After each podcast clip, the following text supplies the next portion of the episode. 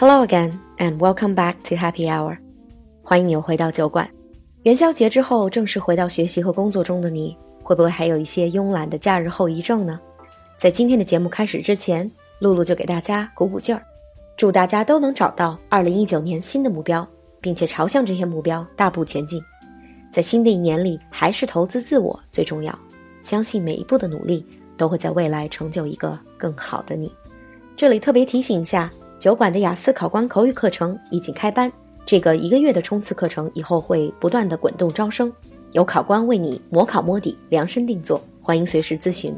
另外，露露和安兰的新一期进阶口语交流课程也预计要在三月初开课了，还有少量位置，赶快联系小助手报名吧。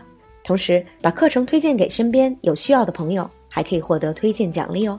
小助手的微信是 l u l u x j g one。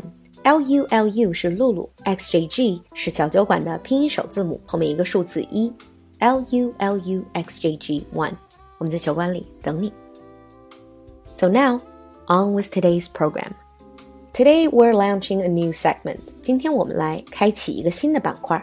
I call it the Bluffer's Guide to Things.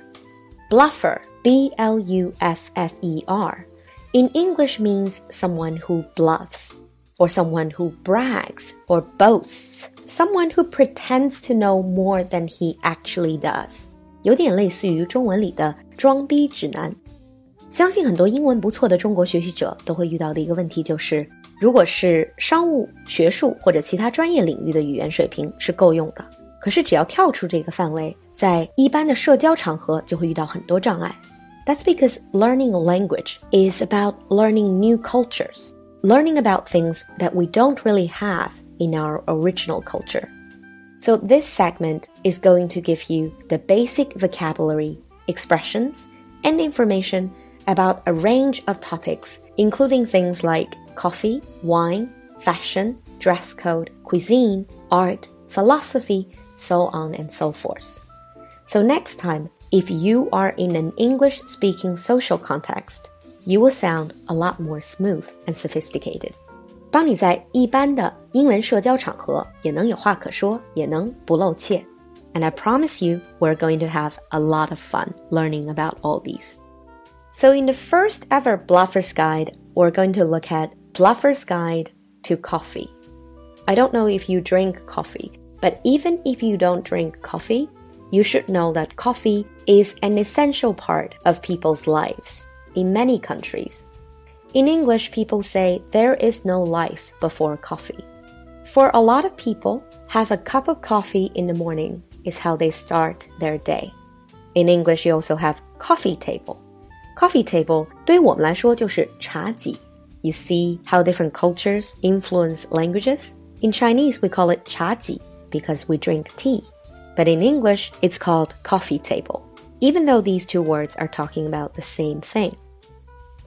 So, in today's episode, we're going to look at a brief history of coffee, where to drink coffee, and what to order. First of all, a little bit about coffee itself. Coffee is a brewed drink prepared from roasted coffee beans. 咖啡最开始是咖啡树上结的果子，they're called coffee berries. And once ripe, these berries are picked, processed, and dried. 采摘、 加工、干燥，and the dried coffee seeds they are called coffee beans，就是我们说的咖啡豆，and then they are roasted 烘焙，and then ground 研磨，and then brewed 冲泡，and the end result is what is known as coffee. Sometimes in China, people say, oh, coffee drinking is such a Western thing. But in fact, the earliest credible evidence of coffee drinking appears in modern day Yemen in southern Arabia in the middle of the 15th century. 实际上，最早饮用咖啡的记录应该是在15世纪的也门。By the 16th century, the drink had reached Persia, Turkey, and North Africa. 16世纪传到波斯、土耳其和北非，and from there it spread to Europe and the rest of the world. So you can see it actually started in Arabia and then spread to Africa and then to Europe and then the world. Nowadays, coffee plants are cultivated in over 70 countries. A fun fact one of the most expensive coffees in the world is called Kopi Luwak from Indonesia. 很多人听过这个咖啡，这就是着名的猫屎咖啡。 因为这个咖啡豆是由当地的一种麝香猫吃进咖啡果之后排泄出来的，因此它有一种比较特别的味道。And the price of this is reaching 700 US dollars per kilogram，每公斤可以高达七百美元。now moving on to where to drink coffee. 咖啡馆最常见的名字是 cafe, C A F E. In cafe, it kept the original French pronunciation. Nowadays, we also see many artisan cafe or artisanal cafe. 这有点像是专业咖啡工坊. Artisan means people with specialized skills, crafts.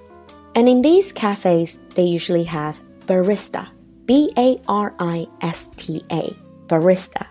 In Italian, it means bartender, but in English, it means someone who specializes in making coffee. 有一定专业技能的咖啡师 barista. Cafes sometimes are also called coffee shop. But one fun fact if you are in Amsterdam in the Netherlands, 如果去到阿姆斯特丹，可要小心，because Coffee shop in Amsterdam means something else. 在荷兰，coffee shop 的意思是 a place where cannabis can be purchased and used， 实际上是合法可以售卖大麻的这种店。They're not cafes. So if you're ever in Amsterdam, you want to drink coffee, make sure you go into a cafe, not a coffee shop. So, what are we drinking in cafes? Since it's a beginner's guide, I'm just going to share with you some of the very basic, the most regular drinks. 一提到在咖啡馆里喝咖啡，很多人都会说啊拿铁、卡布奇诺。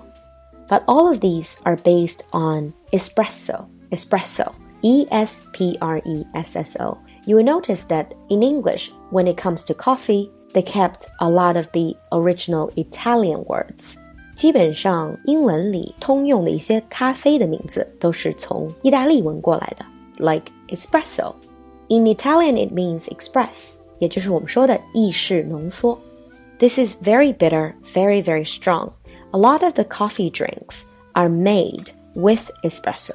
很多其他的咖啡都是用意式浓缩冲调出来的. So if you are not used to coffee, perhaps espresso is not the best choice because they're very small but very, very strong.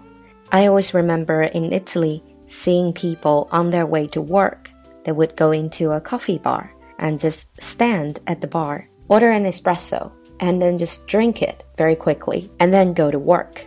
Interestingly, in Italy, to sit down to drink a coffee and to stand at the bar to drink coffee, the price is different.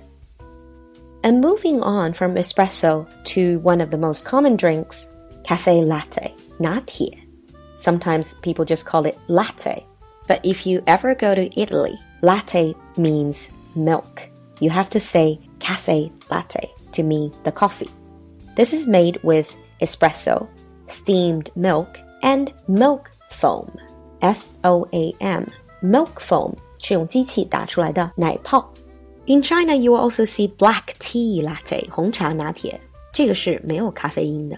In English-speaking countries, for example, in the UK, it's also very common to see chai latte. Chai 是印度奶茶，跟红茶拿铁的原理是一样的。They call it chai latte，印度奶茶拿铁。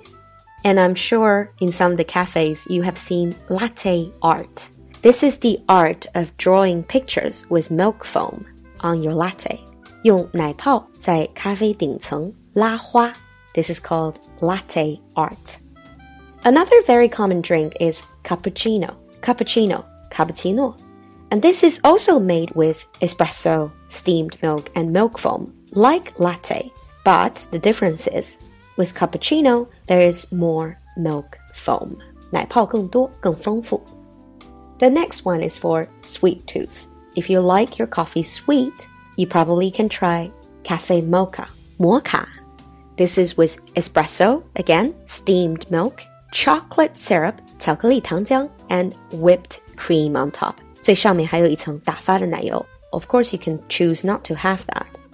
And another basic drink is Americano, 美式咖啡. This is only espresso and hot water. Many people drink this because it's simple, it doesn't have milk or sugar.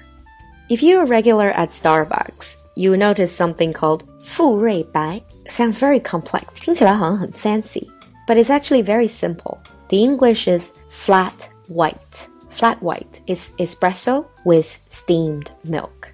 So you can see by far all of these are based on espresso. And in summer, if you're not worried about putting on weight, some, especially girls, like to drink Frappuccino. This is a drink trademarked by Starbucks, 星冰乐 Frappuccino, coffee base blended with ice and other ingredients and topped with cream and sauce. It's really, really fattening. It's almost like a coffee milkshake. And in the end, in the spirit of our happy hour and speakeasy, 最后符合小酒馆的风格, one more drink. This is Irish coffee. Although it's called coffee, it's actually a coffee-based cocktail. This is made with hot coffee and whiskey. 是含热咖啡和威士忌的一种鸡尾酒，Irish coffee. So if you can't drink, don't order this. So, so much for the first half of the Bluffer's Guide to Coffee. In the second half of this episode, we're going to look at some more practical language how to order in a cafe. 今天是我们 Bluffer's Guide 咖啡版的上半集，下半集里面我们会看一看究竟怎么样能看起来很老练的点一杯咖啡。And there are many more interesting stories and fun facts about coffee that are waiting for us to explore. Since this is the very first try of the Bluffer's Guide News segment, 今天是我们新板块的第一集. So if you have any comment, anything to share, what kind of topics you would like to hear in this segment, feel free to leave a comment in the comment section. Also, if you're a coffee expert or enthusiast, share with us your opinion. We'll see you next time. Bye.